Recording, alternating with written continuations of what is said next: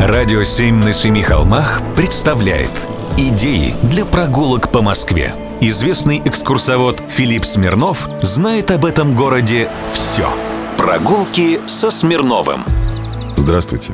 Знаете ли вы, что такое Миткаль? А что если ты владеешь фабрикой по его производству, сможешь жить в Москве?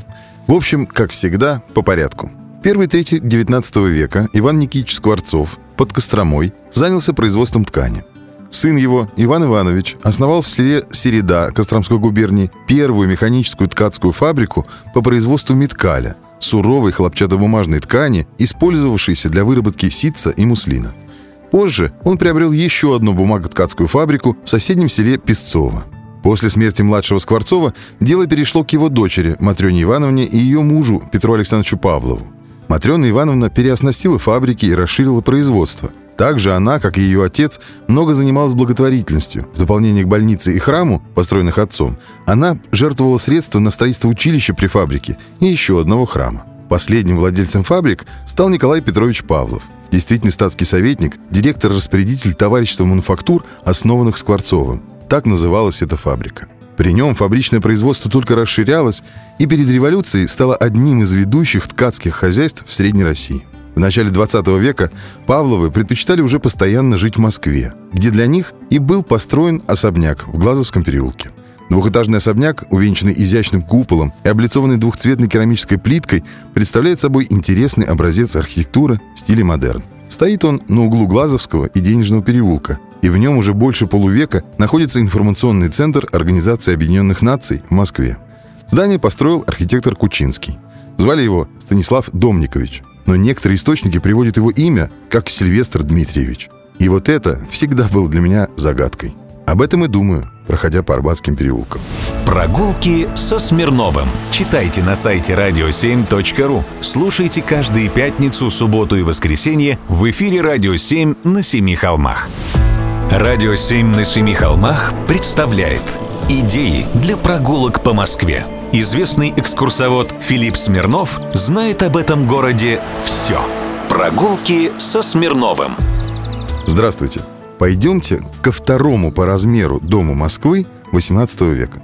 Первый, конечно, воспитательный дом, а на другой стороне реки, на Космодемианской набережной, Крикс-комиссариат – Вдоль острова на Москва-реке, который часто называют Болотным, располагается длинный ряд больших усадеб. В некоторых из них сохранились старинные палаты, повернутые главными фасадами к Москва-реке. Большие двухэтажные палаты начала XVIII века находились и в середине участка, занятого теперь зданием Крикс-комиссариата. Кроме палат, доживших до 1760-х годов, на участке и в окрестностях был большой сад, принадлежавший Строгановым. Московская легенда приписывает эти палаты Берону, фавориту императрицы Анны Иоанновны. На самом деле хозяин палат неизвестен. Возможно, они, как и сад, были собственностью Строгановых. Проект Крикс-комиссариата военного ведомства был разработан первым главным архитектором города Москвы Николя Леграном. Это обширное, почти квадратное в плане здание, занимающее целый квартал – на Москву-реку выходит трехэтажный административный корпус. К нему примыкают боковые двухэтажные корпуса, расположенные по периметру почти всего квадрата. В этих корпусах были складские помещения. До 30-х годов 20 -го века со стороны Садовнической улицы в периметре корпусов Крикс-комиссариата был разрыв для въезда во внутренний двор. Отсюда был хорошо виден дворовый фасад административного корпуса. По углам четырехугольника Крикс-комиссариата стоят четыре трехэтажные башни. Верхние этажи башен украшены резьбой по камню, круглыми окнами и завершаются куполами. Резные панно с арматурой, изображением оружия, украшают и главный речной фасад административного корпуса. Крикс-комиссариат — это же военное ведомство. Он построен как крепость, замок с башнями, и одновременно как изящное общественное здание, выходящее главным фасадом на реку. Это здание считается одним из самых интересных и значительных домов Москвы конца 18 столетия. Со стороны реки стоят пушки. И когда-то они стреляли по Кремлю. Но это другая история. Прогулки со Смирновым. Читайте на сайте radio7.ru. Слушайте каждые пятницу, субботу и воскресенье в эфире «Радио 7» на Семи холмах. «Радио 7» на Семи холмах представляет Идеи для прогулок по Москве. Известный экскурсовод Филипп Смирнов знает об этом городе все. Прогулки со Смирновым. Здравствуйте. Полным-полно пока еще в Москве зданий, которые сохраняют подлинные элементы и в которых еще жильцы и владельцы не пошли за модными тенденциями, не повесили на фасады кондиционеры, не вставили безликие стеклопакеты и не положили на пол керамогранит. Ведь когда так делают, хоть и отваливают за это много денег, того не понимают, что наносят огромный урон облику здания. И пусть все выглядит чистенько, но все-таки бедненько. На Садовнической улице стоит дом 61. Его построили по проекту архитектора Топазова для нужд купца Бабушкина в 1910 году. Снаружи на фасаде полихромные, то есть многоцветные, керамические панно, штукатурка шуба в сочетании с плиткой кабанчик, маки по 6 штук справа и слева над подъездом, два эркера с готическими щипцами над ними и оригинальная столярка в ряде окон и во входной двери.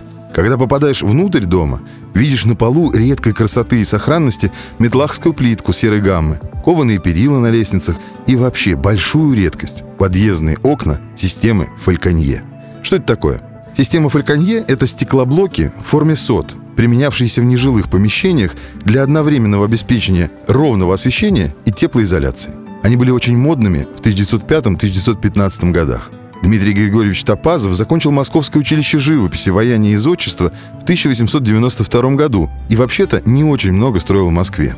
Доподлинно известно про вот этот дом на Садовнической улице, дом номер 61, и про участие Топазова в работе над домом на Чистопрудном бульваре 14, а также про строительство по его проекту небольшого доходного дома во втором Колобовском переулке под номером 9. Но все-таки на этот шедевр псевдоготики в Нижних Садовниках я бы на вашем месте сходил и посмотрел. Дома почти не коснулись позднейшие переделки, и он очень красив под этой патиной времени. В любую погоду. Прогулки со Смирновым. Читайте на сайте radio7.ru. Слушайте каждые пятницу, субботу и воскресенье в эфире «Радио 7» на Семи холмах.